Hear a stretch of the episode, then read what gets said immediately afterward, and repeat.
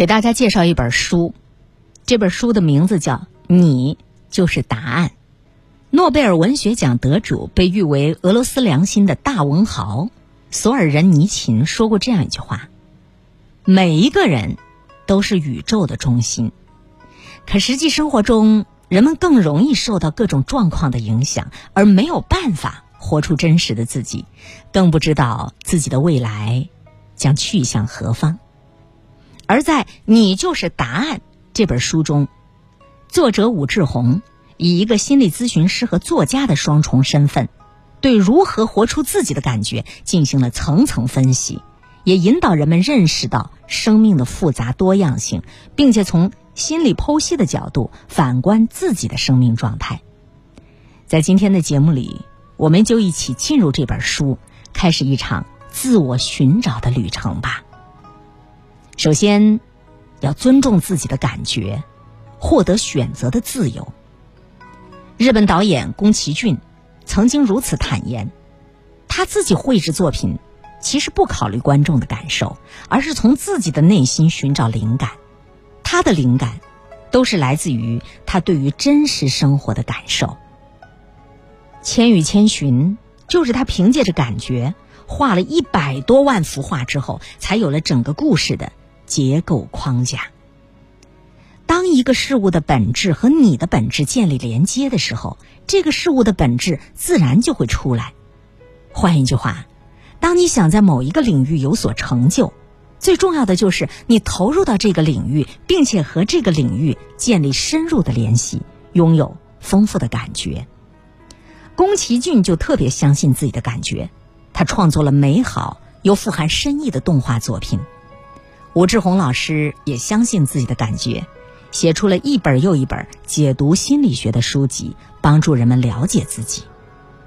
我们每个人其实都需要和自己的身体建立一个连接，倾听心灵深处的声音，去了解自己真正想做的事情，它到底是什么。然后，我们接纳自己的当下，跟随我们这颗心的感受，去过。属于自己的独一无二的人生。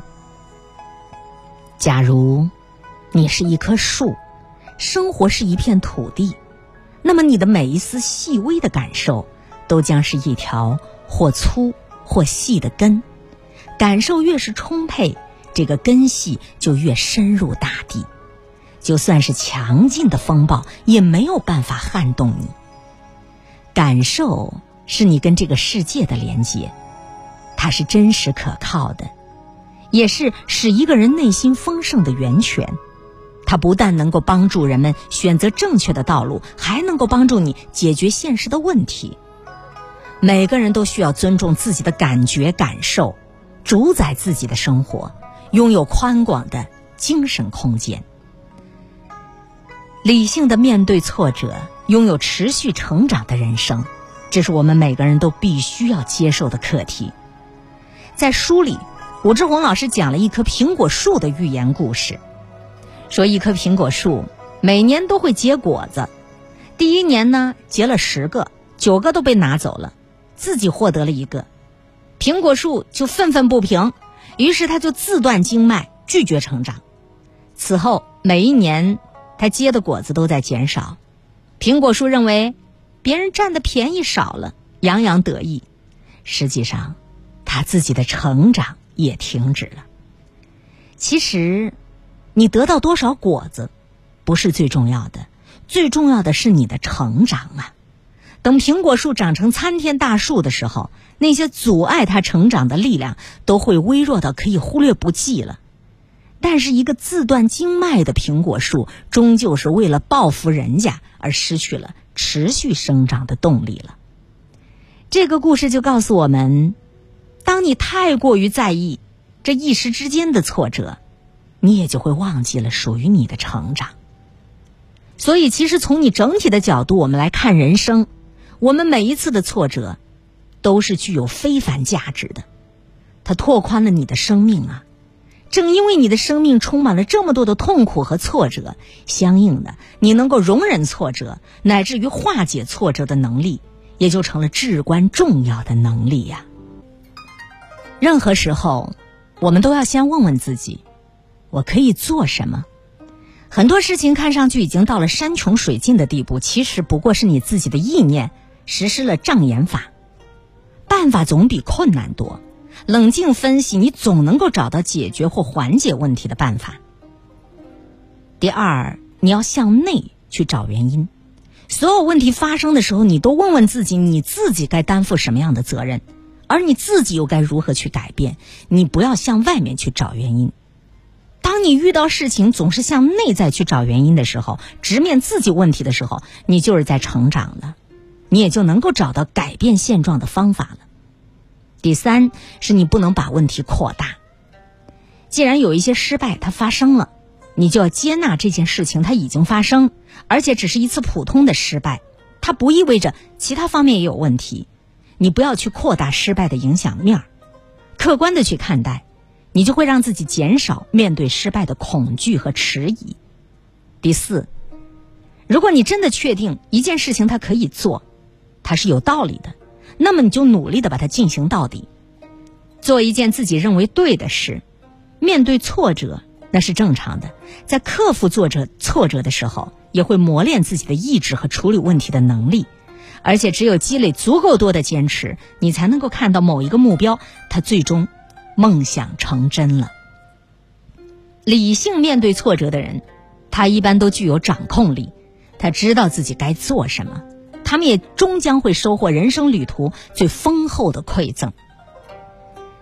不要成为别人情绪的垃圾桶，你要确信你的人生是你自己创造。很多时候，我们都会不自觉的有一个意识，就是别人如何待我，反映了我是一个什么样的人。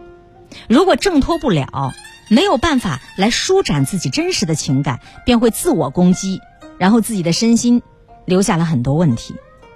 其实人际关系互动的两个必然部分，它都是投射和认同。别人把他们的内心感受投射给你，而你认同了，于是你就有了相同的感受。那这份感受可以是自卑、焦虑、痛苦。这个道理很简单，但很少有人真正懂得。所以大家都深受他的困扰，那我们该如何破解别人内心投射来的阴影，从而自己主动掌控自己的人生呢？首先，你得要理解对方语言背后的意义和他的情绪。你可以花时间，在这件事情过后，你分析你们互动的状态，试着将对方的话还有你的话分成事实层面还有情绪层面。对于事实层面，我们要尊重他。实事求是的对待，但是对于情绪层面，我们要有所取舍。正面的情绪可以考虑接受，负面的情绪那就要毫不客气的把它还回去。其次，你要教别人如何对待你。没有人愿意做没用的事儿。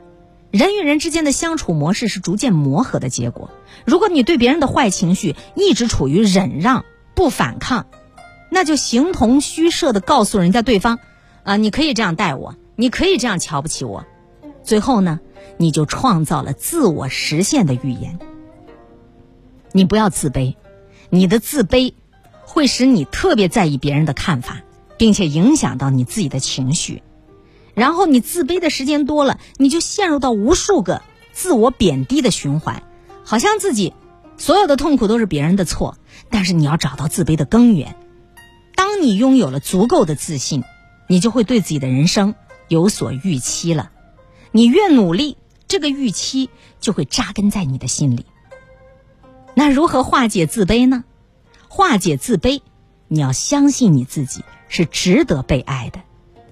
著名的心理学家罗杰斯说：“爱就是深深的理解与接受。”这是至理名言啊。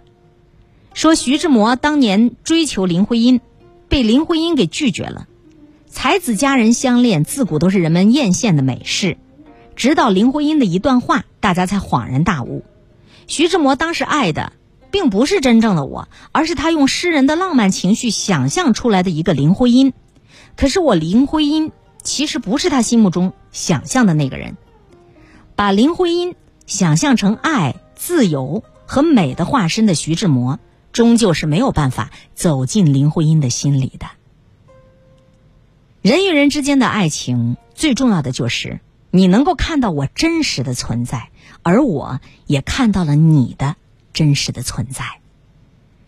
每个人的心里面都有三层结构啊，最外面的一层呢是我们的保护层，中间呢是这个受伤的伤痛层，最里面的一层就是真我。当你的真我和我的真我相遇的时候，深深的理解和接收就自然而然的发生了。那也只有到达了真我这个层面，你才会有真实的感受。幸福不可以直接追求而得，幸福是投入的一个附属品。更确切点说，幸福是一场持续等待的过程。同时，你要学会找到自己生命的感觉，持续的努力，孜孜不倦，也便就有了获得幸福感的可能了。当我们专注于自己的内在，拥有真实的感受，那么每时每刻。你都将活得有意义，而且值得珍惜。